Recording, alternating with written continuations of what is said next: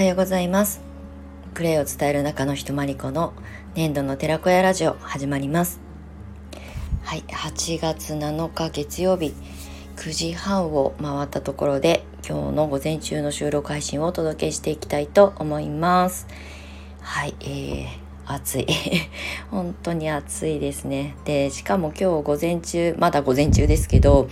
朝寝起きの状態でキッチンでこうあのグリーンコーヒーを入れたりとかねぼやーっとしながらやっていたら母親が最近家庭菜園でね育てているきゅうりがもう干からびちゃって熱すぎてね。であのまだ全部かあの枯れてるわけではないんですけどもう全然実はならないしもう葉っぱも黄色くなっちゃってるからもうそれをね引っこ抜いて処分する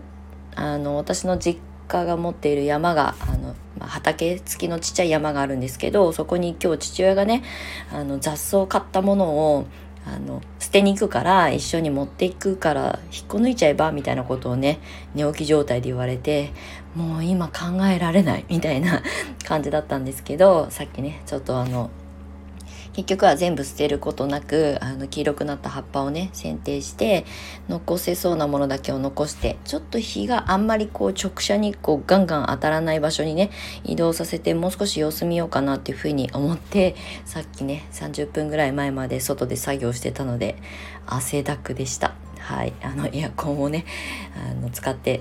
ようやく汗が引っ込んだので、はい、収録に向き合っております。はい、で外ではまだ父親がねあの雑草の刈り取り作業をしているのでもしかしたら機械の音が入るかもしれませんがご容赦ください。はい8月7日今日月曜日だったことをすっかりまた忘れておりましてそうだ月曜日だったっていうのでね、はい、また1週間が始まりますが、ね、8月入ってもう1週間ですよ。ね早いですよね。で明日は立秋ですよしかも暦上ね夏もう全盛ですけど今。だけど暦上はもう立秋なんです。もうなんか7時ぐらいになるとね日が短くなったなって思います。うんやっぱりこうね地球のそのサイクルは本当にあの灼熱地獄のこの夏であっても変わらないんだなっていうふうに思いながら日々過ごしております。はい皆様月曜日いかがお過ごしでしょうか。はいで、えー、本題に入る前に、えー、お知らせをいつも通りさせていただきますが、えー、クレイカフェプログラムのあのアンバサダーミニプラン、えー、を募集今日締め切りとさせていただいております。でこのアンバサダーミニプランっていうのはあのクレイカフェってディレクターさんとメンバーさんあのアンバサダーさんを募集してるんですけれども、まあ、その入り口となる条件をちょっとハードルを下げてあのご参加いただけるあの条件をあの掲げて今1週間限定で募集をさせていただいてたんですけれども、まあ、あの要するにクレイを伝える人として、まあ、コミュニティに興味があるって思ってくださる方とかクレイを伝えて、まあ、ライフワークの一つにしたいと思ってくださる方で、まあ、仲間が欲しいとかねあとアドバイスを受けたいなとか活動してる皆さんのあのメンバーさんのねあのその動向を見てみたいなとか、まあ、それが自分の勉強になったりとか刺激になったりしてじゃあ実際どういうふうに自分は動いていくかっていうことをねこうちょっとこうトライアル的にご参加いただけるような入り口を作ったのがこのアンバサダーミニプランになります。で一旦この今日8月7日で、えーとえー、受付終了とさせていただきますが、まあ、様子を見てねまた違う形であのこのトライアルプランはね続けていくかもしれないのでまたそれは改めてあのご案内させていただきますがあの今の条件でのトライアル、えー、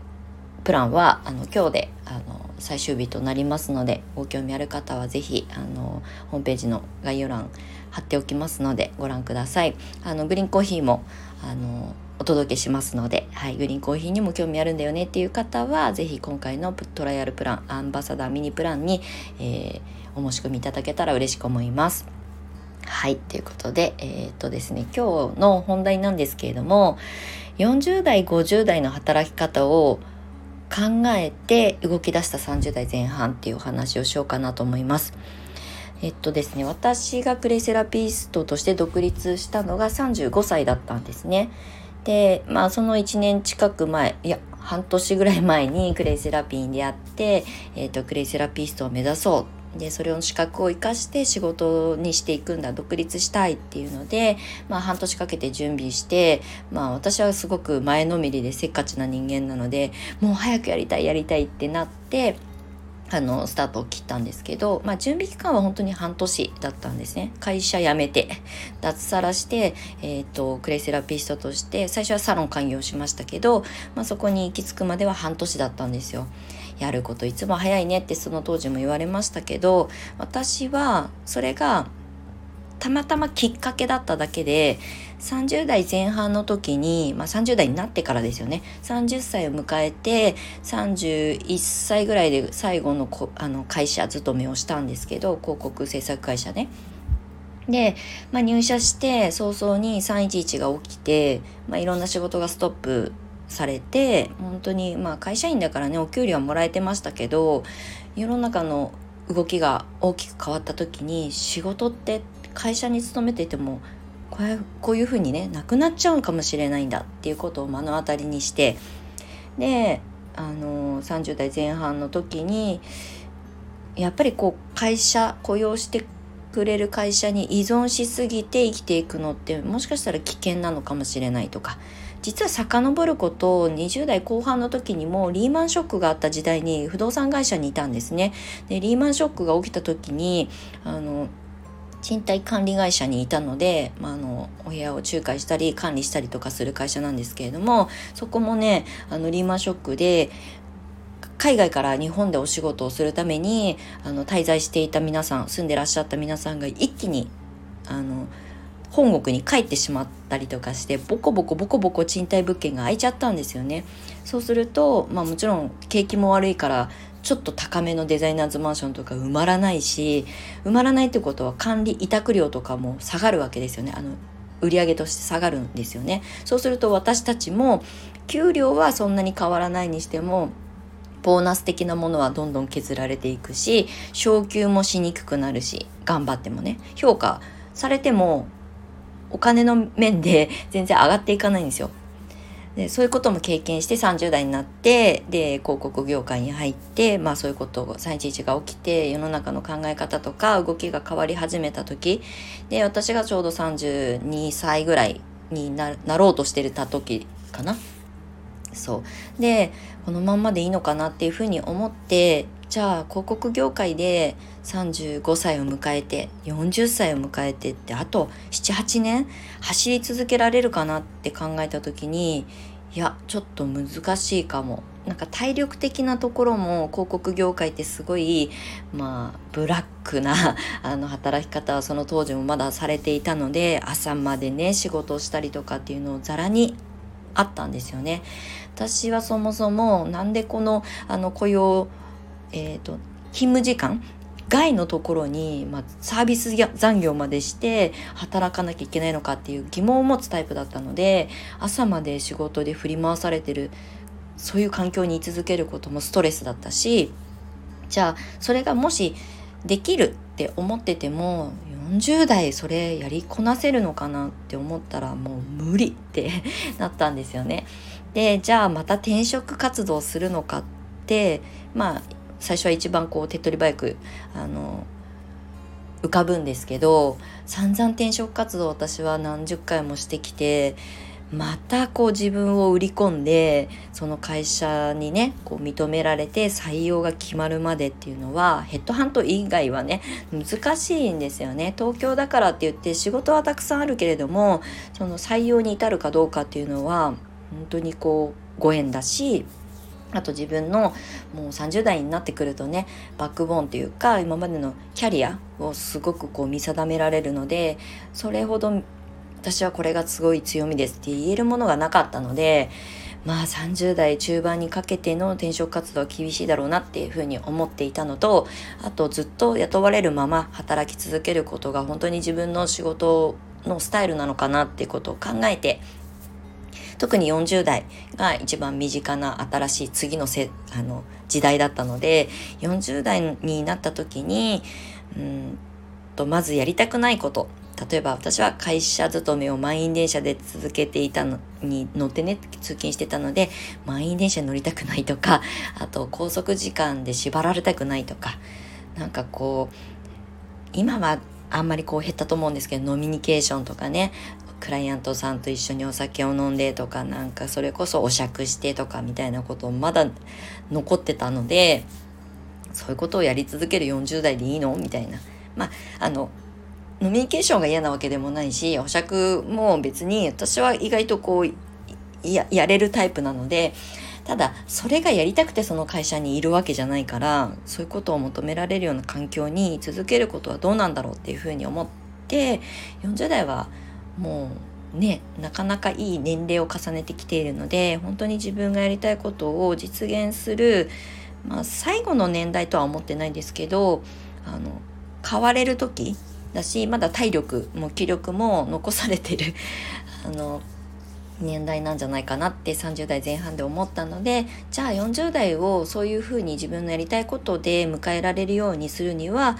いつからその準備をすればいいのかなって思ったのが私が独立を決めた35歳だったんですね。まあ、その前からお勉強はして、まあ、クレイセラピストとして独立する準備はしてましたけど実際35歳に独立してサロンを作って、まあ、1年で閉じてしまったけれどもその後教室業に転校してでそれが30代後半なんですよね講師を始めたのが30えー、と今7年目に入るから38歳とかなんですね。でまあ40歳を迎える時に教室が軌道に乗ってることを目標にしてあの闇雲にというかねがむしゃらに闇雲じゃないがむしゃらに教室の先生をやり始めて2年間生徒さんたちをとにかくたくさん受け入れて その経験値を高めていってで40代になっても、まあ、続けられる限りは先生を続けていこうと思っていたんですね。で、今45歳を迎えて、これから今度は50代が、カウントダウンが始まったわけですよね。じゃあ50代はどういうふうにクレイセラピーを、クレイを続けていけるかなっていうふうに考えた時に講師という仕事を一旦こうお休みをして、まあ、サポート業に回ったりとかであとは自分が本当に今あの興味があってねやりたいアーシングアートとかその作品を作るとかねクリエイティブなところで自然療法を伝えていくみたいなそういうジャンルをやられてる方はあまりいらっしゃらないのでそのクレイセラピーの業界の中では。じゃあそれをやってみたいなっていうふうに思ってじゃあ50代まあ、50歳を迎える時にどういう形になっていたらいいかなっていうふうに考えて今あの軌道修正したりとか今まであの教室業ありがたくもずっと常に生徒さん通ってくださる教室になってはいたんですけどそれを手放してみて、うん、また50代になったら先生やりたいってなるかもしれないんですけどこの5年間私が今やりたいものに関してその注力していくなぜならそのどういう50代を生きていきたいかっていうことを考えて今あのバックトゥザフューチャーしてるんですよね。うん、まああの私は基本的にあのパッて決めてパッと動いてあやっぱりこっちに戻そうっていうことを瞬時にあの行動に移すタイプなので「先生ちょっとお休みします」とか「講師しばらくお休みします」って言ってるのにもかかわらず1年後にはまたやってるかもしれないんですけどでもそれもあの50代を迎える上で必要なものをかき集めて手放してあやっぱりもう一度あの手繰り寄せてみようっていうことを常にすごくこう組み立てをする人間なので今の45歳の私が考える、まあ、50歳を迎えるまでの5年間、まあ、もう5年切ってますけどの間にできることやりたいことで過去にやってたことを手放したけどもう一度やりたいと思うことがあるかもしれないけどその時にもそれがちゃんと実現できるように何を準備しておくかみたいなことを考えながらあのそんなに遠い未来ではないあの5年計画とかねあの10年計画みたいなことをしながらここまで至っています。あのもしねこれを聞いてくださってる方の中でまだまだ30歳とかね、あの若い方もいると思うんですけど40代なんて想像できないと思うんですよねでも本当にもう過ぎてきた人間からすると30歳になった時まあ社会にでもキャリアとして認められるようになって自分がやりたい仕事で結果も出せるようになってきてるはずなんですよね。そうすると今のその瞬間を切り取ってみてまあ40代はまあ、この延長でいくのかまた40代までに何かを、ね、あの見つけに行こうって思う人考える人はそれぞれだと思うんですけどあっという間に10年は過ぎます。うん、なのであの30歳そこそこのねアラサーぐらいの女性が特にまあ私は女性の生徒さんが多いのであの30代ぐらいの女性30代中盤後半に差し掛かるせあの生徒さんとかともいろいろお話をしてきたんですけど本当にあっという間だったよねっていうことをそのフェーズフェーズでねお話しさせていただくのであの叶わないか叶うかどうかわからない叶わないかもしれないけどどういう30代後半を生きたいのか40歳を迎えたいのか50代を迎えたいのかっていうことをね考えるそのターニングポイントっていうのは必ずあのあると思います。あの節目的なものがね。あんまりこう先の未来だから分かんないから今何を準備したらいいか分かんないってこうやり過ごしてしまうとあっという間に30歳が35歳になり35歳が40歳になりっていうね。まああの年齢は別に数字なのでいつ何を新しいことを始めても遅くはないんですがただやっぱりね衝動であのエネルギーってすごく必要になってくるので体力気力的なところね。あのすごくこうポジティブにアクティブに動くいてるって思われがちな私でも40代になってくると、はあ、ちょっと休むかみたいなことがね 結構起きたりするのでゆっくりあの生きていこうよっていうふうにあの感じるようになるのでやっぱりエネルギー満タンな時に、まあ、次のあの新しい時代をどう自分が迎えに行くかっていうことをね考えてあの今日一日あの過ごしていただきたいなと思います。はい、明日は立秋です。8月8日。今年は、えーと、8月8日が立秋でしかもライオンズゲートが最大に開く日っていうふうに言われておりますのでもうエネルギー満タンでございます。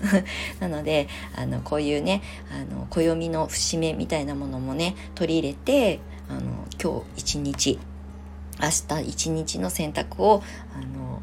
時間を無駄にしないようにね毎日過ごしていただきたいなっていうふうに思います。はい、なので今日の、えー、お話は、えー、30歳ぐらいの時に、えー、40代どう迎えようかな50代どういうふうに生きていこうかなっていうふうに考えてバックトゥーザフューチャーした時に動き出した私のお話をさせていただきました。